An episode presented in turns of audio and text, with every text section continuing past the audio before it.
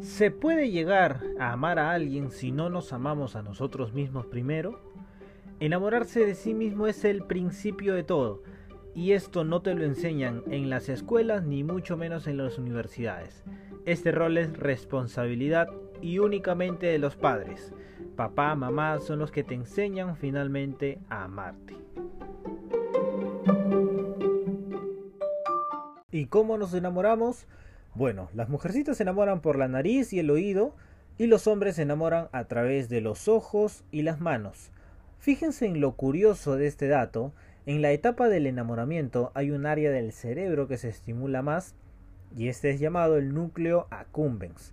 Este núcleo está asociado a los placeres y a una hormona del placer que es la dopamina, que produce la euforia, la alegría. ¿Y cómo generar dopamina?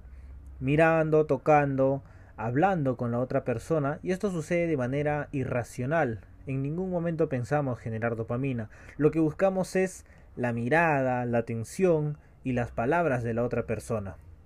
La razón evolutiva de este estado de efervescencia, de euforia, de amor intenso y que no nos importa nada, tiene una clave detrás. La supervivencia como especie, la perpetuidad. Es interesante reconocer que cuando uno se enamora, ¿qué pasa con los defectos? Efectivamente, desaparecen. Nuestros ojos son incapaces de ver los defectos. Entonces, cuando nos juntamos, la probabilidad de tener hijos aumenta. Y ahí está la clave. La reproducción está basado en la incapacidad de ver los errores de la otra persona en los momentos de amor cuando uno está absolutamente enamorado. Ahora, el enamoramiento, según expertos, está basado en dos factores. El biológico, que acabamos de mencionar, y por otra parte, las creencias que cada persona tenga respecto al amor.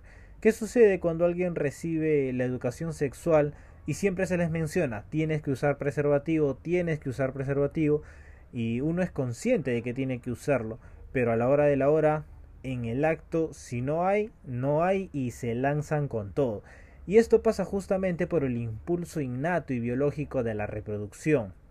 Se dice que es un shock que se produce entre la dopamina, la adrenalina y la oxitocina, y tú generas esta atracción hacia la otra persona en un quinto de segundo, y la empatía que voy a generar es aproximadamente en dos minutos. Es por eso que el hombre cuando comienza a cortejar a una mujer lo hace usando sus mejores recursos que de alguna manera tiene, justamente para despertar esa parte hormonal orgánica que implica el enamoramiento. Una de las preguntas que más me han hecho es, Max, ¿después de cuánto tiempo se logra tener una relación estable? Bueno, les cuento que recién al año y medio o dos años, ya que al principio prima las endorfinas, la dopamina y luego comienza a aparecer la oxitocina y esto es lo que llamamos el cariño o el amor hacia la pareja. Ahora, voy a tocar un punto muy interesante y muy esperado por muchos de ustedes, que es la infidelidad en las parejas. ¿Quién es más infiel de manera biológica natural? ¿El hombre o la mujer? Seguramente lo pensaste, el hombre. En conceptos de neuroanatomía, la mujer tiende a elegir al mejor procreador, al que tiene todas las características de ser el macho alfa, entre comillas, y esto para que sus crías tengan mejores genes. En cambio, el hombre no. El hombre, o en general, el mamífero, copula con varias hembras justamente para darle perpetuidad a la especie. Ahora, volviendo al plan humano, la mujer busca la protección de sus crías y el hombre sería el proveedor natural de la familia. En consideraciones de la infidelidad, en el caso del hombre, mayormente llamamos pensamiento machista a esto, pero también en el fondo no regulamos muy bien de las sustancias que estamos hablando. Pero en el caso de la mujer, para que cometa un acto de infidelidad, tiene que identificar que en este caso el macho o el hombre ya no es proveedor. Entonces va buscando o seleccionando al nuevo macho o al nuevo hombre. Fíjense lo interesante de todo esto. Es que en ningún momento pasa por nuestra racionalidad.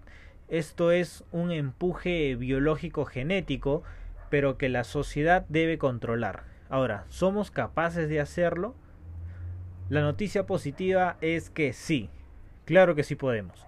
Todos tenemos constructos, por ejemplo el de la religión, los valores, donde nos dicen que tenemos que ser seres mogómanos, incitando a proteger a tu familia y permanecer en el tiempo con tu pareja. Para concluir, cuando nos enamoramos perdemos el control absoluto justamente porque eso va a evitar que seamos demasiado fiscalizadores, demasiado analíticos y claro, eso va a permitir que haya fecundación y por lo tanto supervivencia de la especie. Fíjense qué interesante todo esto amigos y si quieren conocer un poco más de este interesante tema voy a seguir haciendo podcasts similares para ustedes. También les recomiendo leer el libro El gen egoísta de Richard Dawkins para que puedas entender un poco más a fondo cómo funciona la biología humana. Hasta la próxima, cuídense mucho.